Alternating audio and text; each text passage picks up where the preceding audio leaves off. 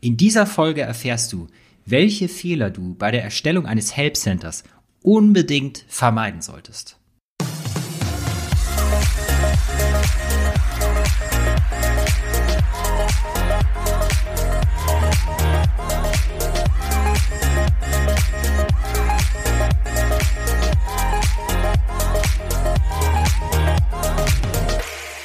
Willkommen bei Online Marketing für Dienstleister.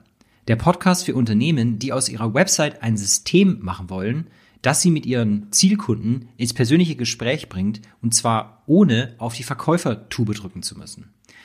Ja, ich hatte gestern für mich einen grausamen Tag. Und zwar äh, sind das Tage, an denen ich mich äh, irgendwie zu gefühlt 100% um die Buchhaltung kümmern muss und äh, um so sonstigen Kram. Uppala, jetzt bin ich gerade an mein Mikrofon gekommen.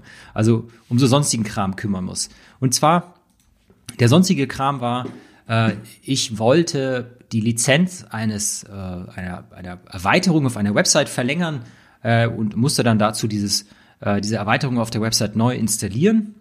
Aber ich hatte das äh, Problem, dass die Validierung dieser Lizenz auf der Website einfach nicht geklappt hat. Da kam immer die Fehlermeldung. Ähm, es sind bereits alle Lizenzen verbraucht und die Erweiterung äh, kann deswegen nicht validiert werden. Also habe ich mich äh, bei dem Anbieter äh, dieser Erweiterung ins Backend eingeloggt und habe dort nachgeschaut.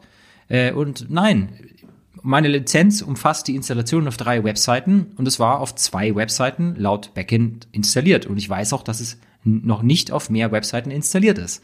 Ja, also Erweiterung wieder gelöscht, Erweiterung wieder installiert, das Ganze nochmal probiert und es hat immer noch nicht geklappt. Was machst du dann? Du machst dich natürlich auf die äh, Suche nach äh, FAQs, nach einem Help Center oder irgendwas. So, jetzt hat dieser Anbieter ein sehr, sehr großes und sehr, sehr umfangreiches und sehr, sehr professionell wirkendes Help Center gehabt. Ich habe natürlich auch gleich den Punkt gefunden, äh, was man tun muss, wenn es mit der Validierung der Lizenz nicht funktioniert. Und da war dann eine Anleitung. Die Anleitung war halt, ja, ich äh, soll die, ich soll eine Seite aus dem Backend rauslöschen und dann diese Erweiterung auf der neuen Seite einfach nochmal installieren und während der Installation funktioniert dann diese Validierung im Hintergrund. Ja, das hatte ich jetzt also schon zweimal gemacht, also habe ich es dann äh, nochmal Schritt für Schritt mit dieser Anleitung ein drittes Mal gemacht und es hat natürlich erwartungsgemäß wieder nicht funktioniert. Was, was hätte auch anderes passieren sollen? Ja, dann habe ich mich weiter durch dieses Help Center gegraben und weil ich wollte einen persönlichen Kontakt, ne? Ich wollte irgendwie einen, einen, einen Chat oder eine Adresse, wo ich hinschreiben kann, eine E-Mail und sa sagen kann, hey, ich habe jetzt hier alles ausprobiert, äh, was in eurem Help Center ähm, an, an Anleitung zu finden ist, aber es funktioniert halt nun mal nicht, ja. So, dann war auch überall äh, irgendwie dann Buttons, äh, du kommst nicht weiter, dann melde dich an unseren, äh, richte dich an unseren Support, ne?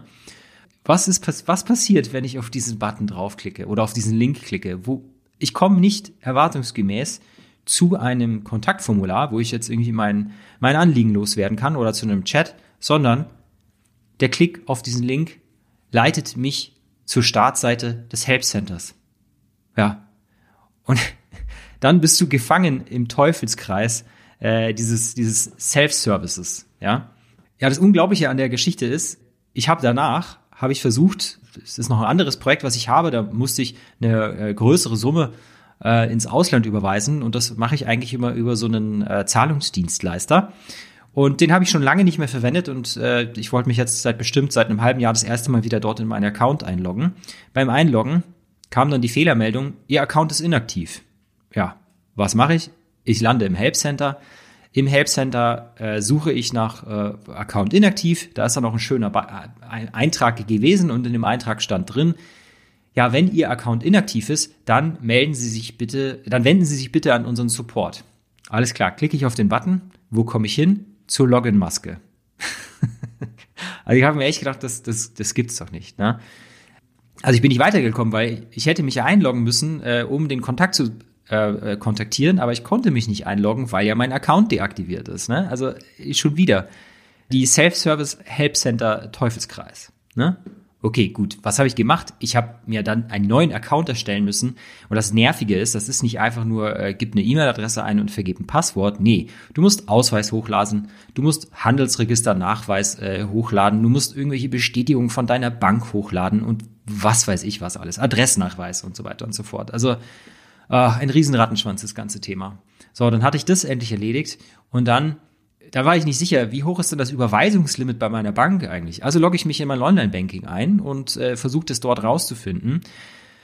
Ja, da stand dann, äh, da, da gab es dann nur die Möglichkeit, sein, sein äh, Tageslimit zu erhöhen für Überweisungen, aber es wurde nicht angezeigt, wie hoch denn das Tageslimit aktuell ist. Ne? Das ist, ist eigentlich auch, auch so ein Fail. Ne? Also wenn ich wüsste, wie hoch mein Tageslimit wäre, äh, dann, dann müsste ich vielleicht auch nicht erst einen Antrag stellen, um das Ganze zu erhöhen. Ne? Hab dann da irgendwie rumgesucht, auch wieder, wo bin ich gelandet? Im wunderschönen Help Center. Im Help Center stand da nur drin, dass du online nicht einsehen kannst, wie, äh, wie, wie hoch dein, dein tägliches Überweisungslimit ist.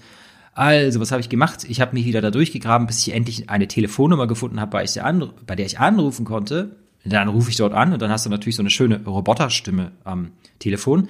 Die fragt dich, äh, was dein Anliegen ist. Und ich sag, aktuelles Tageslimit erfahren oder irgend sowas habe ich gesagt. Und dann kommt natürlich als Antwort, sie wollen ihr Tageslimit erhöhen.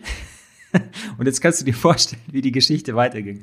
Ich war auch schon echt krass genervt und es hat dann äh, wieder, keine Ahnung, zwei Anrufe benötigt, äh, bis ich quasi diesen Computer gehackt hatte und der mich weitergeleitet hat zu einem echten Menschen. Und äh, ja, aber der, der echte Mensch der hat mir dann auch erstmal weismachen wollen, äh, dass ich das ja in meinem Online-Banking nachgucken kann, wie hoch mein Tageslimit ist. Und ich habe äh, diese eigentlich sehr nette Frau, da kann ich jetzt keine Vorwürfe machen, äh, darauf äh, hingewiesen, dass ich das eben nicht kann und dass es dort auch explizit drin steht, dass ich das hier nicht nachschauen kann. Also hatte ich mit der Dame wieder eine Diskussion, äh, bis sie ihr Herz erreicht hat und mir dann endlich mal mein Tageslimit gesagt hat. So. Also du siehst, ein Tag, dreimal Help Center und nur Schmerzen. Wirklich. Ich, empfinde das dann irgendwann schon fast als körperliche Schmerzen sowas. An und für sich ist ja ein Help Center eine ganz wundervolle Idee, weil, keine Ahnung, du hast eine, eine kompliziertere Dienstleistung, ja, ein erklärungsbedürftiges Thema oder vielleicht, vielleicht hast du auch ein Software as a Service und äh, du hast oft Fragen deiner Kunden, was sie wie wo irgendwie machen können oder was die nächsten Schritte sind in der Zusammenarbeit mit dir und sowas.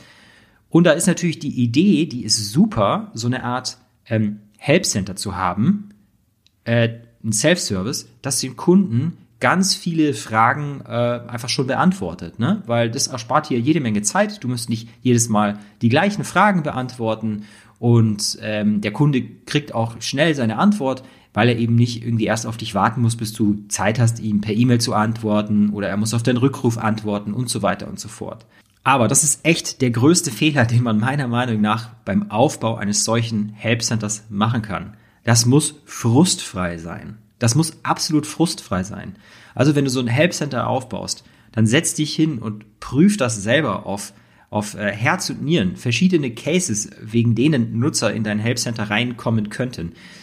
Nimm deine Großmutter, nimm deine Tante, nimm, keine Ahnung, alle möglichen Leute und setz die vor dieses Help Center und lass die das testen und lass dir Feedback geben. Weil, also meiner Meinung nach, nichts ist, also so ein schlechtes Help Center ist schlimmer als gar kein Help Center. Weil bei mir, also ich krieg da so einen Nerv und, und äh, äh bei mir steigt dann eher ähm, ein negatives Bild, eine negative, bei mir bildet sich eher eine negative Meinung von dieser Firma mit diesem nutzlosen Help Center, wo du dann in so, einer, in so einem Teufelskreis drin steckst als dass, als dass äh, ich mir denke, oh toll, die haben so ein wunderbares Help Center. Also achte darauf, dass dein Help Center äh, eine gute Usability hat und deinen Kunden auch wirklich, wirklich weiterhelfen kann, weil ansonsten ist es nichts wert und es wird dir vielleicht sogar eher schaden. Das war's mit dieser kurzen Folge Over and Out. Ich danke dir fürs Zuhören. Over and Out, Felix. Ja, das war's auch schon wieder mit der aktuellen Folge. Ich hoffe, du konntest von den Inhalten etwas für dich und dein Business mitnehmen. Wenn du ein iPhone hast, dann öffne doch einfach mal die Podcast-App und lass für meine Show mal so richtig die Sternchen regnen. Ich danke dir fürs Zuhören und freue mich aufs nächste Mal. Over and out, Felix.